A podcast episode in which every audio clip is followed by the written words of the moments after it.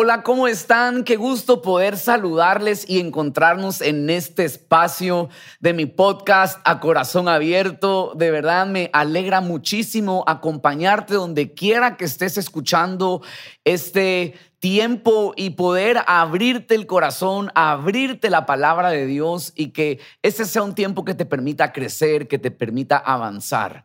Quiero aprovechar para pedirte que si este tiempo es de bendición para ti, lo compartas también con otras personas que necesitan crecer y desarrollarse mejor. Así que ahí va una cuña a este podcast. Yo creo que todo el esfuerzo de todo el equipo aquí eh, es una oportunidad para poder llevar estos mensajes a muchos más.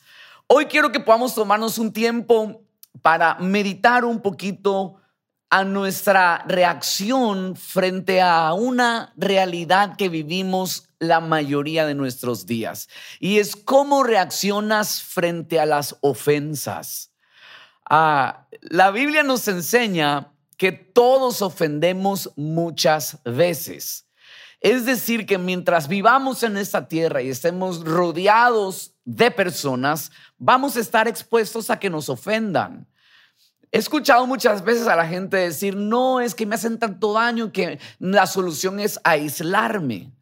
Pero créeme, aislarte te va a causar más daño por estar solitario que la ofensa que por vivir en manada o por vivir en grupo te podría causar. Así que es mejor salir de donde puedas estar metido, aislado en tu corazón y entender que la solución no es aislarte, sino la solución es tomar el camino y el consejo del cielo frente a la ofensa. Hay dos caminos y este es el primero, el camino del rencor, que realmente el rencor es la etapa final de este primer camino de haberte molestado, haberte enojado y permitir que esto se vuelva un rencor. Y por otro lado está la vía del perdón. El perdón es esa vía que salda la ofensa. Pero son dos caminos los que podemos tomar. Por eso hoy quiero que platiquemos un poquito entre el rencor versus el perdón y llevarte a reflexionar de estos dos caminos y que así puedas tomar la decisión de qué camino tomar frente a la ofensa. El rencor significa, es, es un sentimiento de hostilidad. Hostilidad es, es, es, esa molestia continua, ¿verdad? Ya, ya ese sabor donde llega a molestarte algo. Entonces, este sentimiento de hostilidad o gran resentimiento hacia una persona a causa de una ofensa o un daño recibido. Entonces, cuando yo tengo rencor, es, es, ese sentimiento que me lleva a mirar mal a la persona, le cogí fastidio, le cogí coraje y creo que es necesario que le demos la importancia necesaria a hablar del rencor, porque estos temas a veces lo queremos pasar por alto y decimos, no, no, es que ya se le va a pasar, solo está enojado, está molesto, dale tiempo, pero si no se tocan estos temas y no reflexionamos en estos temas, creo que eso se puede volver un gran problema. Mira cómo nos lo deja ver este proverbio.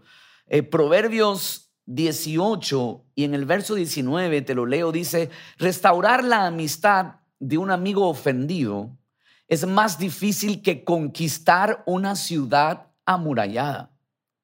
Los pleitos alejan las amistades como que si fueran las rejas de las puertas de un palacio. Mira qué tan heavy está este proverbio, pero es una realidad. Lograr restaurar al amigo que está ofendido es más difícil que conquistar una ciudad que tiene murallas. Señores, para meterse a una ciudad amurallada no es sencillo, hay que escalar el muro, está protegida, necesitas implementos para escalar, pues esto es más fácil que lograr tratar con el corazón del que está ofendido, porque el ofendido que guardó la ofensa como un daño, se le volvió como una muralla en el corazón que lo enfría. Entonces es tan difícil esto como las rejas de las puertas de un palacio. Creo que hay que pensar un poquito en esto. Hablemos cómo se origina, porque alguien dice que yo tengo rencor para con alguien, pero uno no guardó rencor al primer día de la ofensa. Esto fue un proceso y el rencor se origina por el comienzo de una ofensa que lo que hizo fue molestarte, ofenderte. Es decir, que todo esto empieza por ese enojo, por ese momento que la ofensa llegó, me molestó, me puso mal y entonces ese enojo sostenido en el tiempo se vuelve un resentimiento. Déjame leerte qué es resentimiento. Es el sentimiento persistente de disgusto o enfado a causa de una ofensa. Entonces yo puedo recibir la ofensa, me puedo molestar, pero si continúo con el enojo, entonces se vuelve resentimiento. El resentimiento es el continuo enojo sostenido. Por eso la Biblia nos advierte respecto al enojo y nos dice que no se ponga el sol sobre vuestro enojo. Quiere decir que nosotros nos podemos enojar. Es más, la palabra también dice airaos, pero no pequéis. Es decir, yo me puedo molestar, me puedo airar, me puedo encender. Y creo que no tengo que hablar mucho de esto, ya casi todos lo entendemos. Pero la clave es que se me tiene que pasar el enojo me tengo que calmar, porque si yo dejo que el sol se ponga con mi enojo, el enojo se vuelve resentimiento y el resentimiento se vuelve un rencor. El rencor es ese sentimiento de hostilidad, ese sentimiento de, de de, fastidio, de, de, coraje, de esas frases como es que no lo trago, es como que lo tengo atravesado, es que no me lo pongas por delante porque lo aplasto. Estos sentimientos de hostilidad ya son un rencor, pero esto empezó realmente por un enojo. Entonces, hoy debemos entender esto. Y mira lo que dice Proverbios 19 y el verso 11. Quiero que veas por un momento Proverbios 19 y verso 11 dice, a ver, dice, la cordura del hombre detiene su furor y su honra es pasar por alto la ofensa. La clave está en poder pasar por alto la ofensa. Pero para yo poder pasar por alto la ofensa que me es contado como honra, yo debo tener claro la primera parte de este verso. Dice, la cordura del hombre detiene su furor. Nadie quien no piense con cordura va a poder pasar por alto la ofensa. Entonces puedes estar desesperado en querer pasar por alto la ofensa para que te sea contado como honra, pero no estás echando mano de la cordura. Hay que entrar en razón primero. Y la Biblia dice que el pensamiento cuerdo del hombre va a detener su furor. Entonces uno tiene que parar un momentito, eh, calmarse por un momento, echarle mano a la cordura, el furor se va a bajar y entonces cuando se baja el furor, tienes que decidir pasar por alto la ofensa. Que esto es lo que nos lleva a esta otra alternativa frente a la ofensa. Si no la paso por alto, me quedo ofendido, esta se vuelve resentimiento que termina volviéndose un rencor. Pastor, ¿cómo sé que tengo rencor? Qué bueno que me lo preguntó. Porque aquí en el libro de Job, el capítulo 10 y verso 1, Job, que fue un hombre que pasó cosas muy duras en su vida, Llega un momento que dice así la escritura acerca de él, dice en el verso 1, está mi alma hastiada de mi vida, daré libre curso a mi queja, hablaré con amargura de mi alma. Es decir, que hubo un momento que él le dio rienda suelta a su alma y a su amargura del alma. Entonces, cuando uno anda con rencor, va a terminar dándole rienda suelta a su boca ¿Cómo sé que tengo rencor respecto a alguien? Escúchate cómo hablas de él. Si solo es pura queja, si solo es pura molestia, si solo es puro juicio contra esa persona, si solo es pura crítica contra esa persona, lo más seguro, ven, ven, ven, ven, es que guardaste rencor en tu corazón. Cuando el alma está hastiada, entonces le damos libre curso a la queja.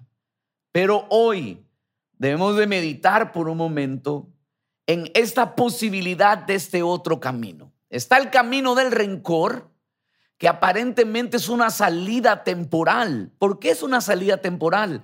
Porque guardar el enojo alimenta tu interior para, aunque no lo creas y te suene duro lo que te voy a decir, alimenta tu interior para sentirte bien respecto a la persona que te ofendió. Entonces, te alimentas de pensamientos negativos respecto a la otra persona y te calmas. Pero es una calma temporal, porque el sostener el rencor se termina volviendo una prisión para el que se sostiene ofendido. Créeme, el que ofendió pasa el tiempo y ni se acuerda, siguió su camino, pero al que el sentimiento de resentimiento se le volvió rencor, ese es el que está preso. Preso en esos mismos pensamientos que al principio aparentemente te dieron paz. Pero hoy quiero hablarte de esa cordura del hombre, que es calmar ese furor y pasar por alto la ofensa. Pasar por alto la ofensa es el camino del perdón porque el perdón es ese acto que salda las cuentas. ¿Por qué es tan importante el perdón? Quiero leerte en Mateo capítulo 6 una realidad que Jesús enseña y cuando Jesús enseña a orar, y esta oración que creo que conoce la mayoría de los que me están escuchando, que es la oración del Padre Nuestro, póngase atención porque dentro del contenido de esta oración se toca este tema que te lo ofrezco como una salida frente a la ofensa. Y Jesús habla de esto. La mayoría de ustedes se sabe esta oración, Padre nuestro que estás en los cielos, santificado sea tu nombre, venga tu reino, hágase tu voluntad como en el cielo, así también como en la tierra. El pan nuestro de cada día, dánoslo hoy. Y ahí viene esta parte que dice, perdona nuestras ofensas como también nosotros perdonamos a quienes nos ofenden. Luego continúa y no nos metas en tentación, más líbranos del mal, porque tuyo es el reino, el poder y la gloria por los siglos. Amén. Pero por un momento quédese con esta con este ingrediente. Esta oración contiene ingredientes poderosos: alabar a Dios, pedir por el pan, pero también pedir por el perdón. Pedir por el perdón porque así como nos ofendemos aquí en la tierra, ofendemos continuamente a Dios. Y entonces Jesús enseñó a orar así, perdónanos tú en el cielo, así como nosotros perdonamos aquí en la tierra. Es decir, que esta oración está dando por sentado un estilo de vida, que es el camino que te quiero enseñar, la vía del perdón. Porque cuando se viene a hablar con Dios, se le dice, perdona nuestros pecados o nuestras ofensas, así como yo perdoné al que me ofendió. Es decir, que los cielos están esperando que sea un estilo de vida nosotros el pasar por alto la ofensa, decidiendo perdonar. Y entonces, así podemos acercarnos a Dios. Ahora, ¿por qué es tan importante el perdón en los cielos? ¿Por qué nos exigen que perdonemos aquí en la tierra para recibir con libertad un perdón en los cielos. ¿Por qué? Porque de tal manera amó Dios al mundo que ha dado a su Hijo Jesús para que todo aquel que en él cree no se pierda, sino que tenga vida eterna.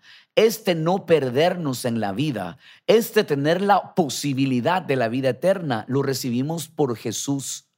Tu condición y la mía por el pecado nos alejaba de Dios y la única forma de recibir el perdón del cielo fue en el sacrificio de Jesús. Entonces importa tanto el perdón porque costó la vida de Jesús nuestro perdón. Para que de repente aquí en la tierra, porque nos miraron mal, porque nos ofendieron, porque nos traicionaron, porque te hicieron cara fea, tú te resientas y no quieras perdonar. Entonces en los cielos dijeron que quede escrito que si se perdona en la tierra, perdonamos en el cielo. Si no se perdona en la tierra, se retiene el perdón en el cielo. ¡Wow! Lo que te estoy diciendo pesa. Y no me lo estoy inventando. Aquí mismo termina diciendo así. Después de esta oración en el verso 14, porque si perdonáis a los hombres sus ofensas, os perdonará también a vosotros vuestro Padre Celestial. Mas si no perdonáis a los hombres sus ofensas, tampoco vuestro Padre os perdonará las ofensas. Señores, yo no quiero andar con deudas del cielo, falto de perdón. Yo quiero el perdón del cielo, lo necesito en mi vida porque yo también ofendo y ofendo a Dios. Entonces, el perdón es una decisión. Es una decisión que no está ligada a lo que siento, porque enojados todos Todos nos vamos a molestar. No hay ninguno que se ría cuando lo ofenden. Los demás se ríen. Pero cuando te toca a ti recibir la ofensa, te molesta.